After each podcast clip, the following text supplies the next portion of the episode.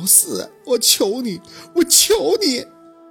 若君用力的起来，把宝四拽起。我求你不要唱这个，行不行？不要唱这个，行不行？宝四失魂落魄的坐在那里，头微微的歪着。即便是不唱了，鼻子里也一遍遍的哼着曲调。这就是自己要来城里的目的吗？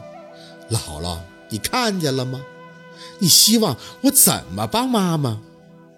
我真的做不到啊！我没有你想的本事那么大呀。宝四，宝四，妈妈给你跪下了，行不行？给你跪下了，行不行？我求求你，求求你不要再这样了。泪眼婆娑中，若君居然跪到了宝四的身前，双手放在他膝盖上，声音嘶哑：“我求你了，不要再这样了，不要再这样了。”宝四真的很讨厌这样的下雨，抬手用力抹干眼前的泪，愣愣地看着他张口：“我再问你最后一遍，可以不吃了吗？”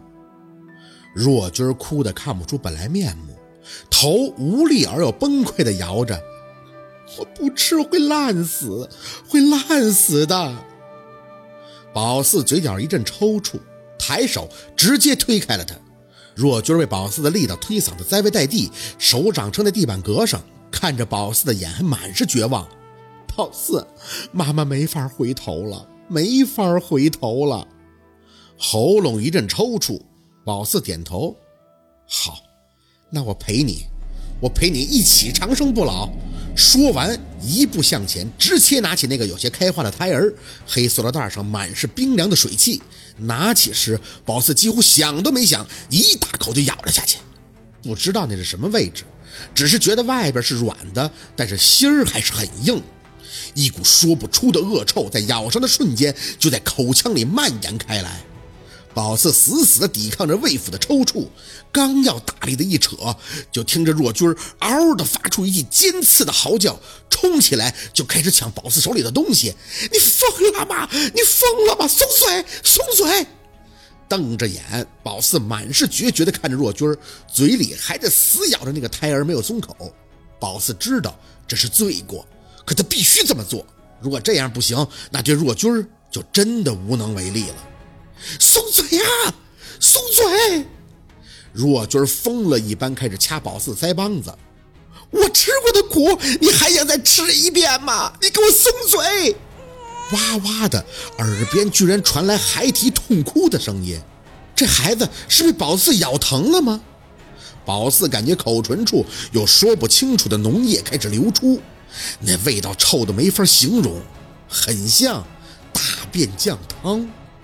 宝四，妈妈答应你，妈妈什么都答应你，你不能吃啊！你可千万不能吃啊！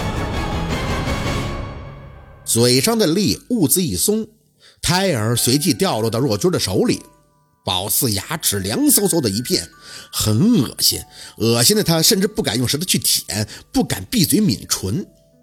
你说的，不吃了？若君小心翼翼地捧着那个胎儿，看着宝四哭得抽搐。宝四，你以为我想吃吗？我是没办法呀，我真的没办法呀。这是作孽呀！我也是怀过孕的，我知道孩子在肚子里四五个月是什么样子。我也不想这样啊，只是我真的怕烂下去呀。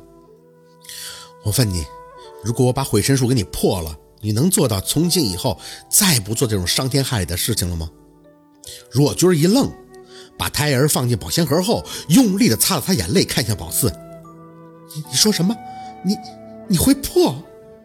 宝四点了一下头：“是的，我会破。”若君看着宝四的脸，呆滞了几秒，随即莫名的一笑：“哼，你骗我！你怎么会破？这个，这个就连外国许多大师都说不能破。你，你只是接了黑妈妈的堂子而已。黑。”黑妈妈说的能破吗？说谎是个力气活，但这个节骨眼上，宝四必须看上去要有十足的把握。当然了，只要你能保证从今以后不再碰触这些胎儿，我就会帮你。若君的呼吸开始急促，我不信你是骗我的，夏文东曾经跟我说过，泰国有个阿赞说能给我破，但是要全身都是疤痕的，那种的，活着还有什么意思？我不要全身都是疤，我我要我破的不会让你全身都是疤痕，但你会正常的衰老下去，你愿意吗？宝四很认真的看着他开口，这个选择我交给你，如果你愿意，从此以后选择优雅的老去，那我帮你，但你要是还吃胎儿，咱们一起。你选吧，若君还是不敢相信，真的，脸不会烂，不会全身疤痕遍布，像是烧伤那种的。宝四摇摇头，不会。若君吞了口唾沫，很用力的又拉住宝四的胳膊，真的，只是正常的变老，不会变得很丑很难看。我不怕以后慢慢的生长皱纹，我也接受自己可以慢慢的老去，但我不能接受脸上的皮肤像是烧伤以后的增生。我想它平平滑滑的，只要，我想我说的很清楚了，只是想要你的选择，这也是宝四一开始就说的，关键是看若君什么态度。虽然宝四心里很没底，但宝四能做的是必须稳住他，办法可以去想去找，但要是没法把若君拉回头，那才是可悲的。宝四。